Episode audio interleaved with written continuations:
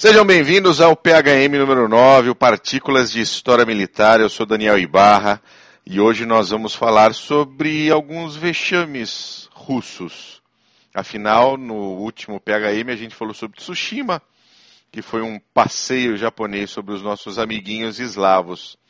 Meu querido Glênio Madruga, você que está aí conosco, tudo bem? Tudo jóia, saudações cavalarianas a todos os nossos ouvintes. Uma coisa puxa a outra, né? E se a Marinha Russa foi para o fundo, tem que puxar outros vexames russos também. No final das contas, continua valendo aquilo que a gente comentou. Nem sempre o exército russo é aquela maravilha, aquele rolo compressor soviético, aquela coisa cheia de material americano que vai em direção a Berlim. É, né? e, e, só, e só para a gente não deixar os nossos amiguinhos, o baba-ovo de Putin, muito bravinhos, a gente garante que vamos fazer PHMs também com vexames uh, britânicos, americanos, japoneses, alemães, para vocês também ficarem contentinhos. Sem e não dúvida, ficarem tem. tão magoadinhos. Afinal, todo mundo tem uma historinha meio vejatória para esconder debaixo do tapete. É verdade, tem vexame para todo mundo. Tem, tem até um vexame brasileiro, que eu lembro, só vou dar uma, uma dicasinha, de um navio da Marinha Brasileira em 45 que se afundou-se a si próprio no meio do Atlântico. Puxa, que legal. Esse a gente, esse a gente deixa pendurado para uma próxima ocasião, mas é bem legal. Muito bem, vamos começar os vexamezinhos russos. A gente falou de Tsushima, né? Na, na passada, a gente vai começar falando um pouquinho sobre a Guerra da Crimeia. Uh, dá uma passadinha nisso aí pra gente, Mac. Positivo. Bom, Guerra da Crimeia aconteceu entre 1853 e 1856. Conforme o Império Otomano declinava durante o século XIX, a Rússia progressivamente ampliou a sua projeção e sua presença ali sobre os territórios da fronteira com o Império Otomano, buscando acesso para que a frota do Mar Negro pudesse atingir facilmente o Mediterrâneo. Publicamente, né, em jornais, relações internacionais, a Rússia expressava preocupação com os cristãos ortodoxos que viviam sob o pesado jugo otomano. Vê se cola esse papinho. É, Lá... é sempre isso, né? Aham, sempre, não, vamos se preocupar com, com, com o pessoal da minoria sofrida lá no cantinho, que ninguém nem sabe onde é que fica isso, a fronteira dos caras lá, e vamos preparar uma ação militar. Em 1853, então, a Rússia invadiu a província da Moldávia, e causou uma imediata declaração de guerra por parte dos otomanos, que foi acompanhado pela, por declarações da França e da Inglaterra. O que aconteceu foi um conflito entre três exércitos ruins e um terrível, que era o russo, no caso. Pensa a desgraça. Uhum. Apesar do tamanho, o exército russo era o menos eficiente em combate. Então, ele era composto praticamente pelo que foi chamado na época de combatentes escravos, armados com tudo que a tecnologia podia oferecer no século anterior, ou seja, ah, mosquetes que é, eles tinham uma cadência de tiro duas vezes inferior às armas dos oponentes e alcance quatro vezes menor. Bom, muito bom. Você, Quase você um como combatente uh, ah. e contra o seu oponente dessa maneira, realmente Exato. inteligente. bem inteligente. Então, é, normalmente a Guerra da Crimeia é vista né, com as mesmas lentes assim históricas, historiográficas da Guerra Civil Americana, com técnicas napoleônicas e armas um pouquinho mais modernas. Vamos falar ainda de Guerra Civil Americana. Hein? Vamos, vamos. Então, se já não bastasse ali a falta da tecnologia, a Rússia também não se esforçou muito no quesito tático, pois o grande estrategista deles era o Marechal Ivan Paskevich, na época com 72 anos e era de fato veterano das campanhas de Napoleão. Impressionante. É, felizmente para a Rússia, né, os inimigos só eram efetivos quando combatiam juntos. Então cada país tinha uma especialidade militar. A Inglaterra tinha uma boa marinha, a França tinha exército, os otomanos tinham uma artilharia bem cadenciada, bem treinada. A Rússia, para variar, só tinha número mesmo, né? nem as ferrovias para apoio logístico existiam. No finalzinho da guerra, cerca de meio milhão de russos morreram. Então, isso dá mais que o dobro das baixas de todos os inimigos somadas. E o acordo de paz deixou a Rússia mais longe ainda do acesso ao Mediterrâneo. Como brinde, os aliados puderam desmantelar toda a frota do Mar Negro russa. Então, que era para ser ali uma campanha de conquista de espaço, aproveitar a fraqueza do Império Otomano, foi uma tunda no meio do século XIX que deixou tudo mais difícil aí para os russos. É, o pessoal lá do Kizar não, não, não era dos, dos mais competentes, não, né? Não, né? Não, e né, ainda mais nessa época, meio do século XIX, todo mundo ali se buscando já sua industrialização, sua modernização, tanto na parte civil como militar.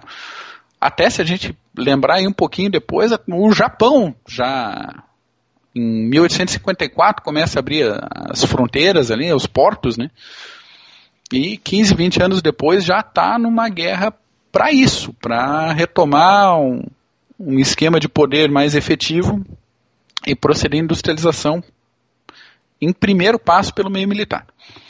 É, eu acho que a Rússia só foi obter efetivamente armas modernas com a missão francesa, né? Sim, sim. Com a missão francesa naquela, naquela, naqueles anteriores da Primeira Guerra Mundial. Ali. Aliás, o, o mundo bélico deve bastante a essas missões francesas, né? Sim. Inclusive Vai... o Brasil. Inclusive o Brasil, sem dúvida nenhuma. Brasil.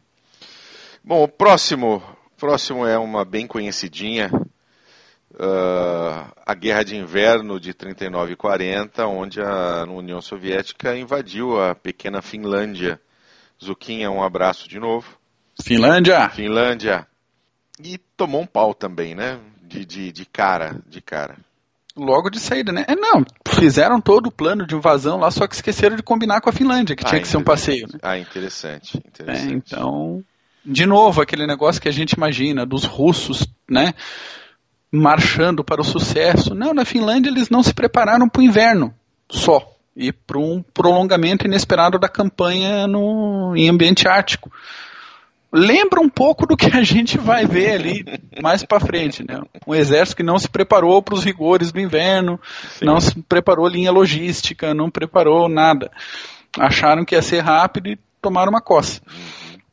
Então, além disso, né, da, da, da falta de, de bom senso logístico, os russos tinham um detalhe que eu acho muito legal. Assim, os blindados deles eram pretos, pintados de preto na época. Ah, que legal, cara. É.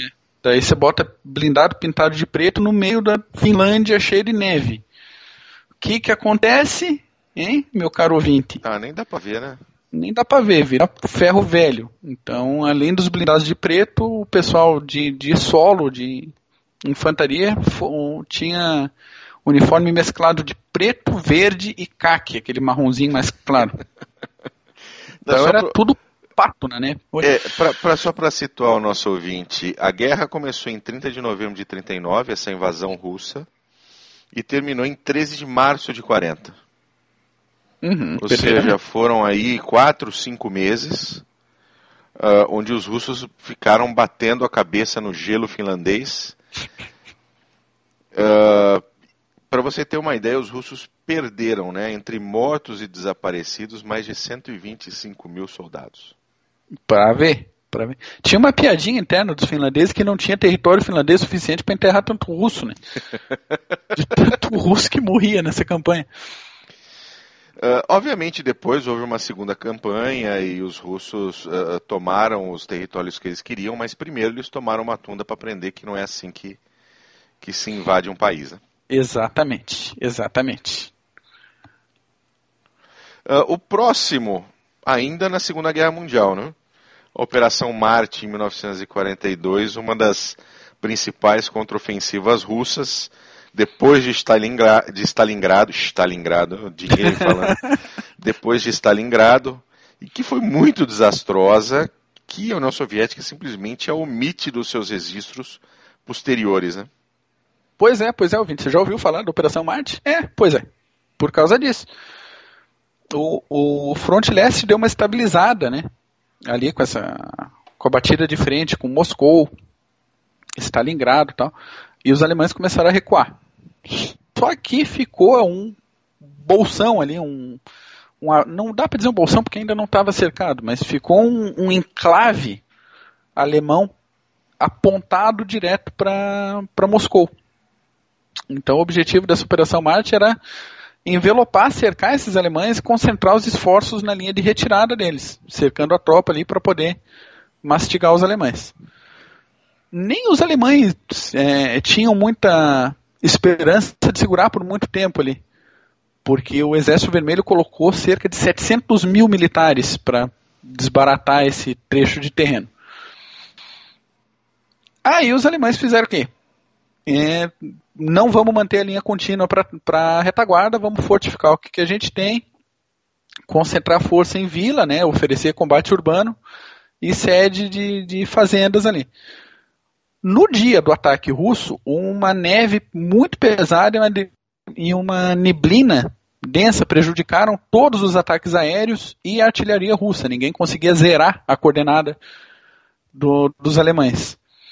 Durante o avanço por terra, as frações de tropa, ali, os grupos de, de combate russos, passavam as fortificações alemãs completamente sem ver. Assim. Então, o que era um bolsão alemão ficou é, entremeado por tropas russas e bolsões, agora de fato, de resistência alemães atiravam para tudo quanto é lado, que cortaram também as comunicações dos russos com, a própria, com as próprias. É, com os próprios elementos de comando. Uma bagunça, né? Ficou uma zona no meio da neve, gente zona. Morrendo, tiro para tudo quanto é lado. Não bastasse esse primeiro dia de combate, o Zukov, que era um estrategista muito inteligente, muito. Uh, sagaz. Fugiu a palavra. Sagaz, sagaz, uma sagaz, boa palavra. Obrigado. Ele não trocou a estratégia, ele insistiu no ataque frontal por três semanas para tentar acompanhar os sucessos que vinham de Stalingrado. O resultado da conta aí da, da tática geral sagaz do Zukov foram 500 mil baixas soviéticas contra 40 mil alemães que estavam sem apoio logístico. Cercados no enclave sem nada. Perderam 40 mil alemães para 500 mil soviéticos. É bonito. Por isso, é para ouvinte que você não ouviu falar da Operação Marte. É Agora você ouve falar aqui no Clube de Generais. a gente é, bota o dedo na ferida dos russos mesmo. Sem dó nem piedade. Agora Sem a gente vai, vai, vai avançar aí por volta de 50 aninhos para falar da Batalha de Grozny durante a Primeira Guerra da Chechênia. Tem até uma frase aqui que você separou, meu querido Mac, por favor. Sim. A frase é: Deem a mim uma unidade de paraquedistas e nós acabaremos com os chechenos em algumas horas. Essa frase é do, do general russo Pavel Grachev. Ele beleza, achava, hein? né? Que beleza, hein? Ele achava, ele achava. Aliás, um abraço pro Hundstedt, nosso membro, uhum. Gerd von Hundstedt, que durante conversas paralelas aí ele sabe onde fica cada recanto desses lugares ocultos da antiga União Soviética, né, Chechênia, Ossétia, Ingushétia e tantas outras Chétias. Cara dessa a gente tem que trazer ele um, uma conversa aí. Trazer para falar um Bom, pouquinho sobre os massacres, né? Aham, aham. É outro assunto que ele gosta. Durante uh, as guerras dos Balcãs aí na segunda parte do século XX. Sem dúvida. Uh, mas ele, ele ganhou mais do que paraquedista, né? O, o ganhou. Ele ganhou 38 mil militares e as poucas horas que ele previa viraram quase dois anos. E daí a vitória virou, né? Um rabinho no meio das pernas e vão voltar para casa. Então, o, o, contexto é que, dentre as diversas derrotas russas nessa primeira guerra da Chechênia, uma das piores de todas foi Grozny, a cidade de Grozny. Desde que a Rússia anexou o território, isso na década lá de 1870, os chechenos, que não são um povo tranquilo, lutam pela independência. Então, o avanço russo para Grozny, que era a capital, da, da capital de fato da Chechênia, da região da Chechênia, foi feito em colunas de blindados e com veículos de artilharia antiaérea, sendo que não havia uma força aérea na região. Que legal. É, então isso só concentrou as forças chechenas na sua capital. Sempre dá para piorar, né? Sempre, ah, sempre, pode ficar mais difícil. E o que, que é. Piorou? Ah, piorou que os bombardeiros russos destruíram todas as, as estradas que eles mesmos precisavam para chegar no, na área de combate.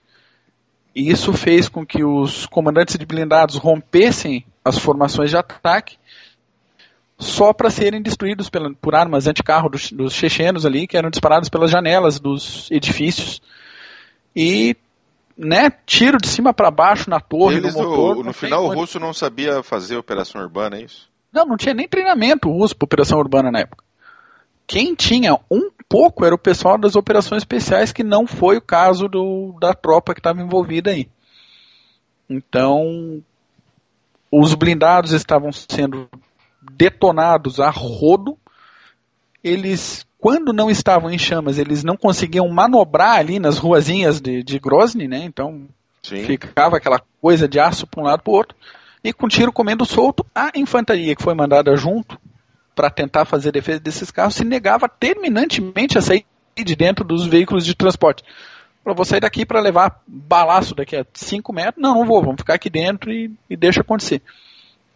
Então, ali em poucas horas de invasão, os chechenos destruíram mais de 400, nota do editor, 400 blindados russos e botaram no chão 4 mil combatentes a pé durante essa tentativa de invasão. Impressionante é uma tunda, né? É uma pra gente pensar em final do século XX, pensar no, na, na, evolução militar aí, nas táticas. Né? É, Não, e a gente está falando ao mesmo ali. tempo tá acontecendo a Desert Storm lá, né? É, a gente está falando de 94, 95, né? Poucos anos após o fim da União Soviética. Uhum. E até é surpreendente ver um exército desse tamanho e teoricamente tão bem treinado como deveria ser, ou talvez não fosse. É, pois é. É, hoje em dia eu ouço, ouço o pessoal falar, não, porque os russos têm isso, têm aquilo, mas ninguém nunca viu. É. O pessoal critica o F-35 é. e ele está ali. Já com Sim, o esquadrão tá ali, em tá combate, tá exato. com o esquadrão em combate. O Japão montou um, a Mitsubishi montou um, acho que essa semana, semana passada. Já montou o primeiro F-35 japonês lá, tá, tá, tá andando. Tá andando. É. Um abraço pro pessoal da engenharia do PAC FA T50, com dois motores gigantescos sem proteção nenhuma. Aguardemos, aguardemos a inauguração dessa, desse lindo Essa avião. beleza, né? Aham, uhum, vamos esperar. O Armata também, o Armata é aquele blindado maravilhoso que encalhou no último desfile do Dia da Vitória, né? Isso, que o pessoal diz que é o blindado que vai acabar com todos os blindados americanos, né? Um blindado russo vale para 100, 100 Abrahams. Ah, sim, sim. Principalmente se ele encalhar e tiver que rebocar aquela porcaria na areia em algum lugar por aí. Provavelmente. É, vou falar pra você. ah, então tá bom, meu amigo. Tem muita coisa para falar, mas eu acho que tá bom, né?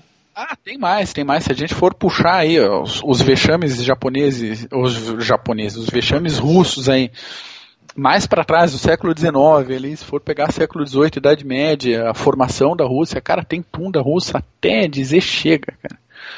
É incrível, foi, foi, até difícil separar essas pra gente falar hoje. Então tá bom, meu amigo. Feito. Semana que vem nos falamos de novo em mais um SejaCast. Sem dúvida nenhuma. Ainda o SejaCast, o último da versão, o último do, do roteiro sobre a Primeira Guerra Mundial. Uhum, vai ser bem, bem bom esse. Com bem certeza. bom e com um, ótimas indicações bibliográficas de leitura. Aguardem novidades, senhores ouvintes. Maravilha, meu querido. Feito. Um grande abraço. Abração. Um abraço para o nosso querido ouvinte. Tchau.